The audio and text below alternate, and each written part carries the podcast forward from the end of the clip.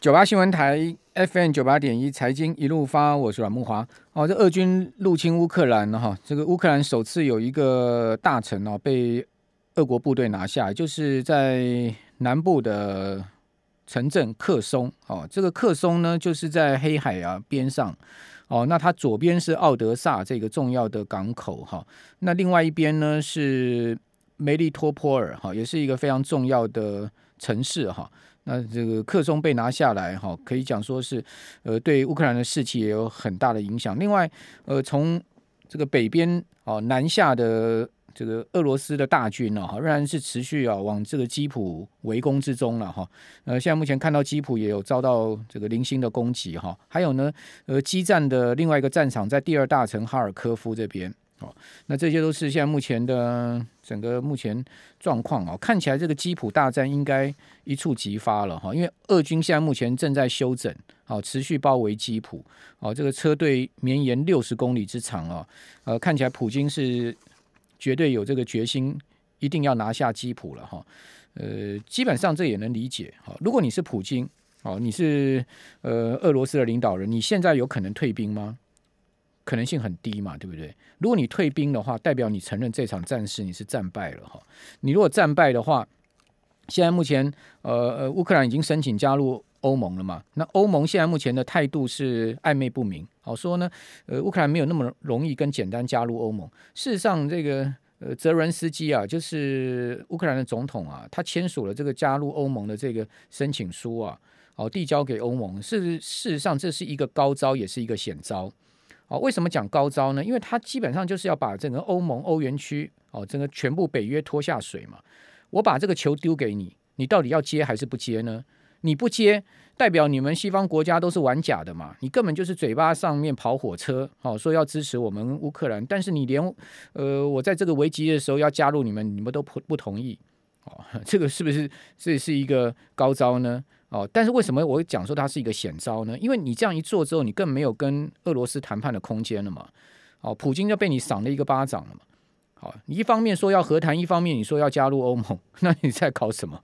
所以说既是高招又是险招。好，那对于泽伦斯基来讲，我个人认为他也没选择，他也只能硬撑下去，苦战下，因为他这个地方也没有也没有投降，也没有谈判的条件嘛。因为俄罗斯要求的条件很严苛啊。你要去军事化，变成是一个中立区，我所有部队、军事设施全部都要去掉。哦，你说你是一个主权国家，你能接受这样的条件吗？不可能嘛。所以说，我不认为他和谈会有可能性达成呢。因为和谈一定要一方退让嘛。哦，或者说两边都退让。目前看起来双边都不会退让，所以这个基辅大战是一触即发的嘛。哦，我个人的评估是这样子了。好，不晓得听众朋友你们的看法如何？那这个。乌俄冲突呢？达里欧，好，这个全世界最大的避险基金桥水基金创办人达里欧，他提出两点。他说呢，现在目前大家关注啊，这个乌克兰危机最严重哈，是威胁到整个二次大战之后的世界秩序。他说呢，他观察两件事情，一个事情是呃会不会牵扯到整个北约，哦，第二个呢是中国如何回应。那普京不都已经很讲清楚吗？如果你北北约你敢出一兵一弹，哦，就是说你敢出一一呃，你你敢正式进军到乌克兰的话，核弹伺候嘛，他已经这样讲了嘛，哦，所以这个是很严重的事情哦。北约或美国如果要参战的话，那真的是世界大战哦，所以这个这是有这样的风险的哈。好，那另外叶伦，美国财政部长叶伦说呢，他说俄罗斯已经成为经济孤岛，好，现在目前全世界围堵俄罗斯，哦，只剩下只剩下他南边的中国在。在这个呃某种情况下变成是一个呃出口，好，那美国呢呃说要解决潜在制裁中的漏洞，那这讲的是谁？这不就讲中国吗？哦，制裁中的漏洞就是南边的中国，是不是这样的一个意思呢？哦，同时呢，呃，美国可能西方国家要呃禁止数位货币比特币哦，所以最近比特币可能大家要小心一点哦，因为很多这个俄罗斯的富豪他们可能透过比特币又怎么样把资金弄出来。哦，这个区块链哦，完全不受呃任何一个国家的控制的所谓去中中心化，但是我觉得这场危机啊，可能会加速这种所谓数位货币跟整个数位经济的进程。为什么？因为大家知道说，哇，你一下掌控这个 SWIFT 啊，把我给断掉了，我是经济，我整个美元体系上面，就是你终究会对这个美元的信任度越来越差嘛。你全世界各国看在这个眼里面，对不对？哦，然后呢？俄国靠加密货币要逃制裁，叶人说美国财政部现在严密监控，哦，严密监控这个数位货币。好，那另外呢，美国扩大制裁俄国国防实体啊，也祭出对白俄罗斯的出口管制，因为白俄罗斯等于说是俄罗斯的同盟国，好，只是没出兵而已。好，所以这个事情还是挺复杂的哦。哦，听众朋友可能不要以为说这个事情已经云淡风轻，对金融市场的影响性没有了。我个人认为，呃，战争拖久了，恐怕真的会让经济出现大问题。哦，最好战争不要拖久啊。呃，但是呢，这个战争看起来不拖久的可能性是越来越小。好，那我们赶快来请教同利投信投资策略部的邓成明副总经理，邓副总你好。呃，主持人好，各位听众大家晚安。好，邓副总，呃，现在目前这个危机演变到现在这个地步哈，那个国际大投行他们怎么怎么看呢？呃，其实之前大家推估在战事发生之前，大家推估这是最有可能是一个有限度战事，然后觉得最激烈的大战这个发生几率还是偏低，但现在看起来好像又比有限战事，因为之前的有限战事其实局限在乌东嘛，但你可以看得出来，就是按照目前的战况演变，其实俄罗斯。他的目标看起来比较大，面向来看，乌东他还是算是他的一个比较大的目标。只是说他希望控制这个乌克兰 Ukraine 这个地方，他希望更大面向，可能是大乌东的这个这个部分。你看他的一个呃冰封的一个指向，就看得出来，它其实就是一个一条斜线，东北角一直到南方。那其实它这个地方，他的他的一个在他的目标没有达成之前，我觉得。你你你你要从这个谈判桌上，你战场上没有获得的果实，你要从谈判谈判桌上获得，其实不容易。嗯，所以我同意，就是其实这个呃演变下去的话，其实会比较倾向还没有到呃激烈的大战。当然你要你要发生区域战争，但是这个市场是极极度的在避免嘛。美欧国家其实它是很避免，你看得出来它的一个买这个保险，就是我不希望发生这些事情。但是我希望战场是局限在乌克兰这样一个情况，所以其实比之前。投行市场预估区区等于就是一个局限性的战争，其实要已经比之前预估来的大，来的严重很多了。那其实你也可以看到风险资产的反应也都反映出来。那还有就是俄罗斯似乎他对这个长串的这个 制裁的部分，他的一个反应其实也有点超乎他之前的一个预料，因为他之前觉得一方面他自己比较自信，觉得这个战事可以比较迅速的结束。所以他觉得那个东西的一个影响都是一个短期影响，不至于是可控的。但是其实普丁总其实他也召开了他自己内部的经济会议。当西方国家的制裁策略和长串的这个名单出来、内容出来之后，其实他也其实他也有在关注这件事情。其实这个对他不可能毫无影响。所以就他主观的一个期待来讲，他一定是希望这个相对来讲，他希望能够达成他的一个短期的军事目标，能够越快达成，对他来讲是比较好的。美国前财政部长 Summers 啊，这个他说呢，下一次经济衰退可能是联准会造成的哈。他为什么这么说呢？呃，Summers 说啊，这个 Fed 啊，根本就是落后形势，这反应太慢哈。他说，最终收紧货币政策的力道可能会超出目前呃自身或金融市场的预期。他说，下次经济衰退可能已经被写入错误的货币政策。好，也就是说，这一切衰退是联准会造成的。哦，他说我们既要压低通膨，又要避免经济衰退，现实软着陆的难度很高。好，这句话讲的一点都没错。好，就是说你现在很难两难嘛，你根本没有办法两难了嘛。哦，这个两全了嘛，就 两难，所以没办法两全了嘛。他说现在目前的油价已经超过一百一十块钱美金一桶了。好，软着陆的难度更高。那俄罗斯跟乌克兰的危机就叠加这个油价跟通货膨胀的上升，不止油价，我们刚刚讲说铝价创历史新高，镍价。创十三年新高，好，所有的基本金属价格全面飙涨。另外呢，农粮价格也是全面飙涨，小麦期货连续的涨停板，哦，已经创了这个不知道多少年来的新高，那十几年来的新高了。好，呃，另外呢，俄罗斯又是大的农粮呃农粮出口国以及这个肥料出口地啊。俄罗斯可能听众朋友不知道，那个我们一般讲肥料氮磷钾是最基本的哈，这三种。好，这个钾肥啊，俄罗斯是全世界仅次于加拿大第二出口国。好，所以你说俄罗斯一被制裁，哦，那铝铝被制裁，你看最近那个铝的这个相关的这个股票涨得多凶，美铝 AA 股价已经涨到了九十几块了，哦，另外呢，中国大陆的铝的大公司那个中国宏桥，哦，昨天涨五趴多，今天再涨四趴多，接近五趴，连续两天都涨十趴了，哦，所以这就是连连锁反应嘛，哦，那美铝今天也有动作啊，这等一下跟听众朋友报告，哦，所以。这个危机叠加了通货膨胀，才是真正对美国最大的影响。哎，我觉得这个是现在目前联准会他要采取鸽派态度，也是一个原因。但问题就是说，联准会的鸽派会不会造成后面的通货膨胀更严重呢？邓副总，是。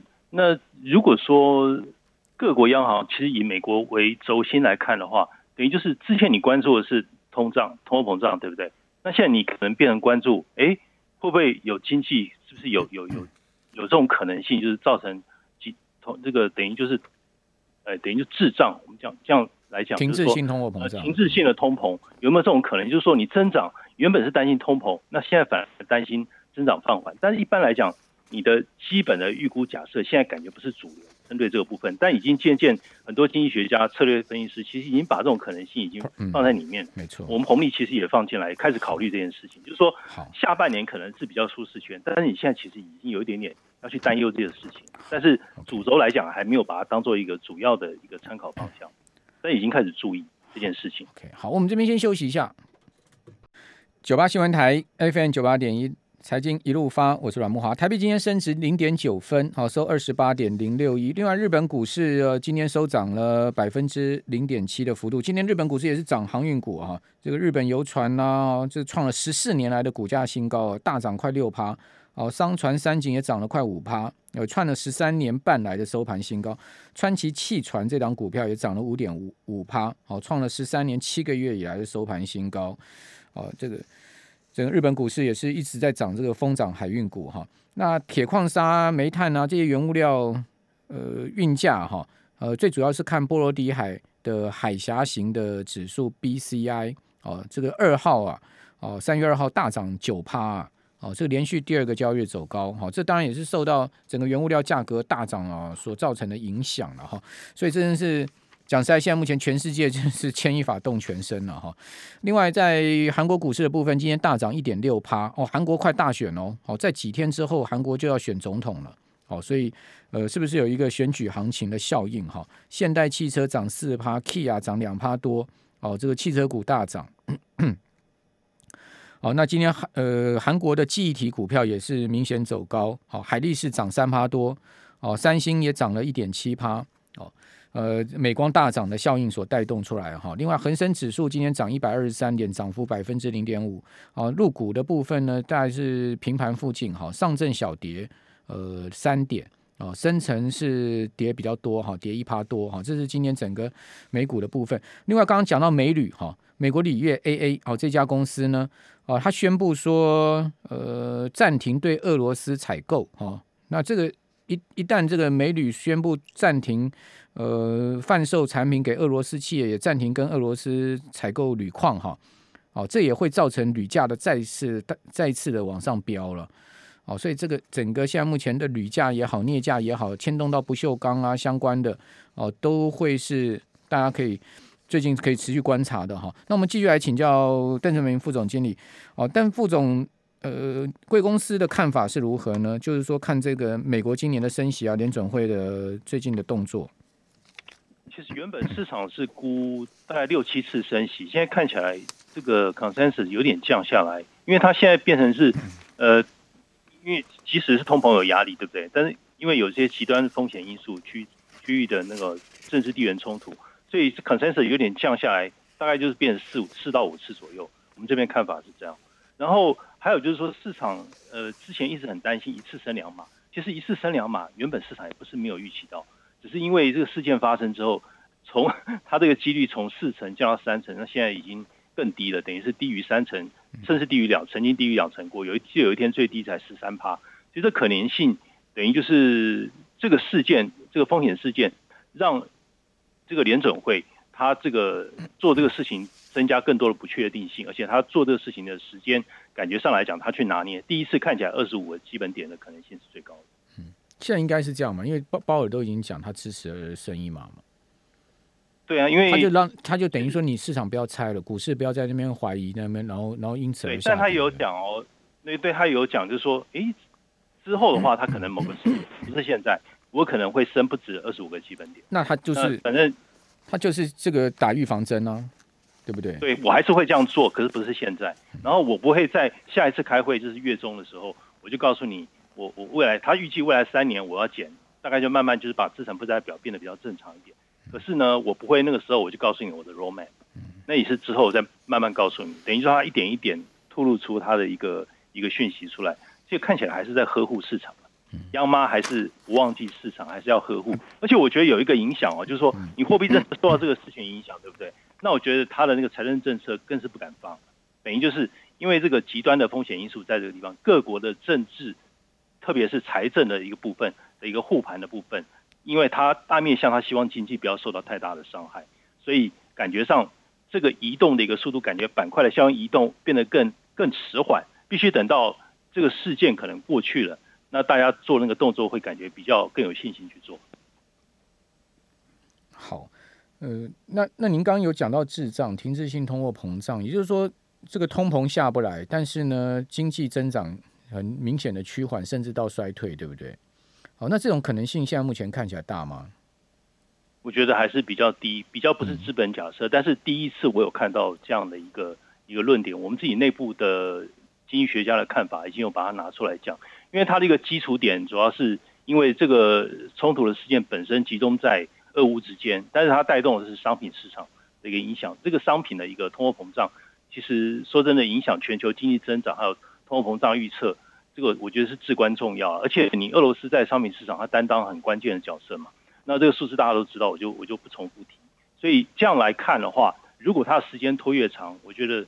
给经济带来压力一定一定是会更大的，但是目前到目前为止，你看到经济数字都是在这个事件发生之前的数字，所以看起来呃都还都还不错这个数字。但慢慢这个时间如果是持续影响下去，但我觉得他们之间的关系跟欧盟之间的关系，还有跟美国美俄之间关系，我觉得受到这个事件的一个影响，我觉得未来需要疗伤止痛，可能不太可能再回到之前的一个水准，我觉得都需要时间去去做调整，我觉得。但是这个就经济的一个影响，就尤其是对金融市场的一个影响，我觉得现在最大影响就是现在你看到的一个情况。但是至少就股票市场来讲，感觉上目前它的一个元气还是在恢复之中。我觉得当事件发生的当下，二月底还有就是三月初、二月下旬那个时候，我觉得影响市场那个时候是最大。对啊，因为那时候呃，纳斯达克一百指数是一度跌入熊市嘛。那现在已经拉上来，大概差不多跌十五趴左右，所以有有从底部拉上来大概五趴的空间了。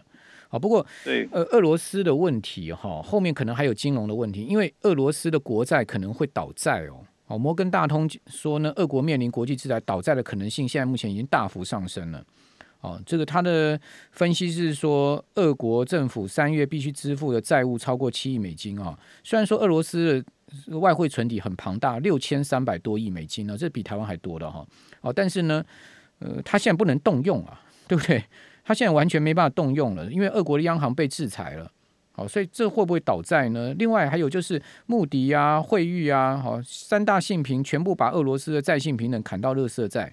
好，那你刚刚讲说 MSCI 富时呃罗呃富时罗素也把俄国的股票全部踢出去。好，这个会不会？造成了这种金融市场的债债务违约出现一些问题，然后导致了连锁反应呢。然后包括很多银行或者基金，我看这这两天新闻有在报道说，台湾有很多基金买了俄罗斯债券嘛。哦，这个在投信业界怎么评估呢？对，就是等于就是你如果有有东欧基金或是有俄罗斯基金，那一定一定会有这个风险的一个一个部位嘛。那另外。如果说你有一些新上债券，那你可能肯定也有一些东欧，包含俄罗斯在内，不管是国债或者是这个公司债，那它这个价格的一个一个下跌，我的观察是，其实乌克兰的这个 holding 其实它的跌幅比俄罗斯它的跌幅还大的，那反而是俄罗斯它跌幅，公司在平均跌幅还没有乌克兰的这个公司在跌幅来的大，所以看起来就是它本身来讲长线而言，但你现在这个情况看起来当然是对俄罗斯。非常不利，而且你你看到这个惩罚的这个名单，不管是流动性或是对它整个整个资金调度的一个状况，那我觉得都是短期肯定是不利的因素是加倍上去的。但长期来讲，其实还是要看它的一个一个一个基本面了。那到现在来讲的话，你这个目前的一个一个水准，就是你等到进一步的一个流动性变得更好的时候，那那资产管理公司肯定是要去做这个交易或者是换券的一个处分。但目前来讲的话，就是。维持一定的一个一个流动性，维持一定的一个现金，还有就是其他的部位的一个表现。那到目前为止，其他的公司债和国债，你可以看，就是过去一段时间以来，特别是美股，其实投资级债券其实它是有一些资金的一个流入，而且它流入的的趋势还颇为明显，甚至比呃股票的流入的趋势还来得明显，特别是占资产比更是这样的情况。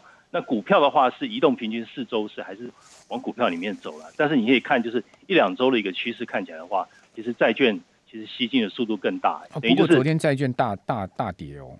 对，就是它是呈现一个区区间的一个整理，不容易再回到两个 percent 以上，短期内啦。现在就是一个 consensus，market consensus 就是你上去，我就就去基本上去买美债的一个角度。但你看这两天美债跌到一点七，哇，昨天一弹弹回一点九哦，弹了二十个基点呢。